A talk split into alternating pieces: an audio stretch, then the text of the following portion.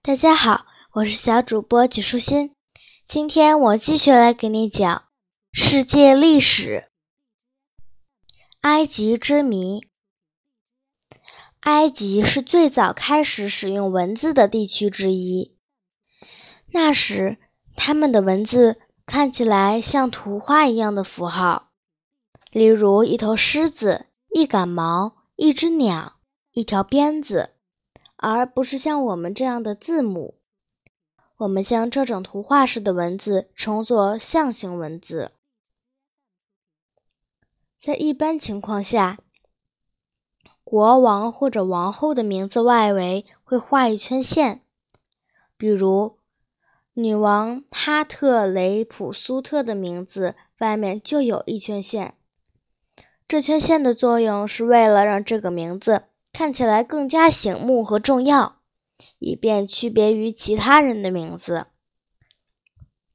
这就和我们如今给化妆表，让它挂在墙上显得更漂亮是一样的道理。那时候，因为还没有纸，埃及人就在一种植物的茎秆上写字。这是一种生长在水中的植物，名字叫纸草。他们将纸草厚厚的茎秆不断的按压，直到它们变得像纸一样又平又薄。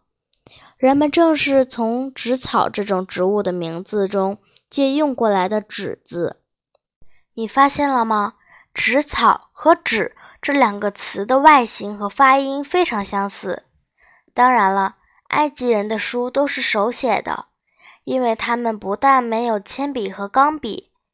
也没有墨水，他们将芦苇从下边劈开做成笔，将水和烟灰混合到一起，当做墨水来用。他们的书是用粘在一起的长长的纸草片做成的，而不是像我们现在的书这样一页一页的。这种草片制成的书被他们卷成一个卷轴的样子。就如同现在一卷壁纸那样，将它铺开就可以阅读了。他们一般会将历史上的重大事件写在建筑物的墙上和纪念碑上。这些事件包括有关他们国王的事情或战争之类。这里说的“写”，准确的说应该是“刻”，就是刻在石头上。这样能比写在纸草上保存的时间更长。后来，那些会写、会读象形文字的古埃及人早已离开人世，因此在很长的一段时间里，没有人懂这种文字的意思。不过，后来又碰巧有人知道了怎样阅读和理解象形文字。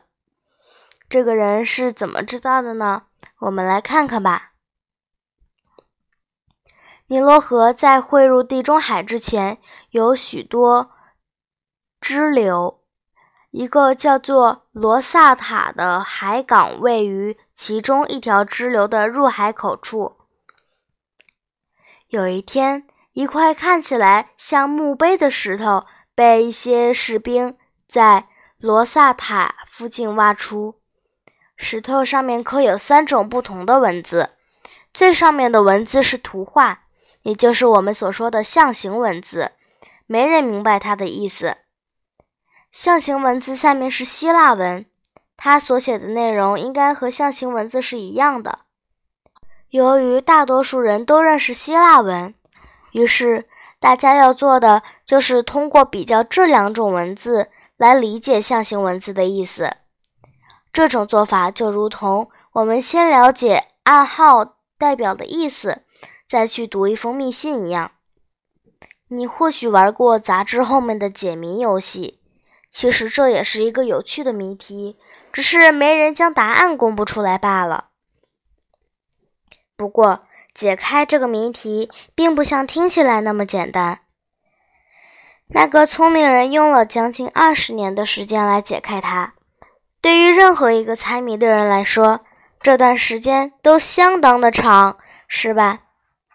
然而，自从找到了解谜的钥匙，人们就可以读懂埃及的象形文字，就能知道多年以前那里到底发生过什么事情了。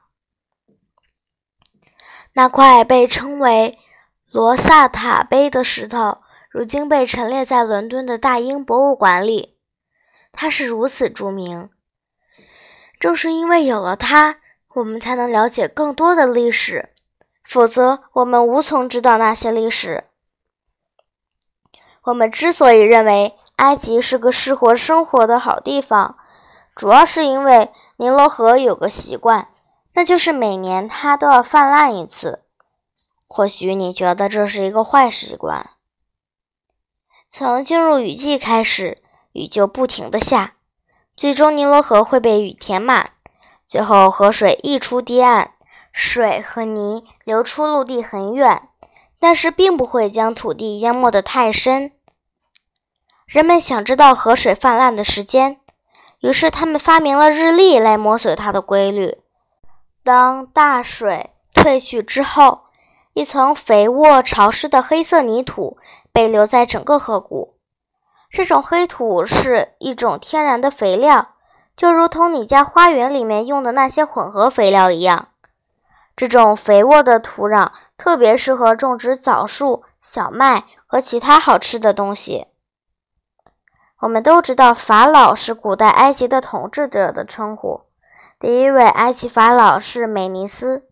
美尼斯生活在大约公元三千一百年。他来自埃及南部，最后征服了北方。他统一国家后，宣称自己是神。因为他既是王又是神，所以埃及人觉得他们应该服从他。古埃及的人被划分不同的等级，这种身份是世代沿袭的，即父母属于哪个等级，孩子也会属于哪个等级。很少有人能将自己的身份改变，将自己所属的层级提高。僧侣在古埃及等级是最高的，他们可不是如今教堂里面的教士或者牧师，那时根本没有教堂。这些僧侣负责制定宗教教义和行为规范，每个人都得遵守，如同现在的人们像遵守法律一样。僧侣们身兼数职，他们不但是僧侣，还是医生。律师和工程师等，他们是受教育最高的等级，只有他们才会阅读和书写象形文字。根据这一点，你可以猜得到，学会象形文字是相当不容易的事。士兵是上层等级，这个等级位于僧侣下面。农民、牧羊人、店主、商人、手工业者属于下等阶级。位于僧侣和卫兵之下，诸官属于最下等级。古埃及人并不像我们一样信仰上帝，他们信奉的是多神教，有千百个男神和女神。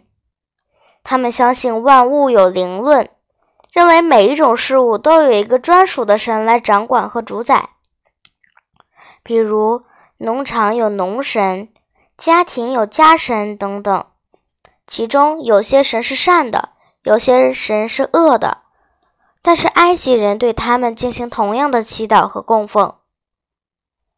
众神之首是奥里西斯，他的妻子叫伊西斯。奥里西斯是掌管农业和死亡的神，他们的儿子荷鲁斯长着一个鹰头。埃及人有许多神的形象都是人身兽头，他们认为这些动物都是神圣的，比如狗和猫都是神圣的。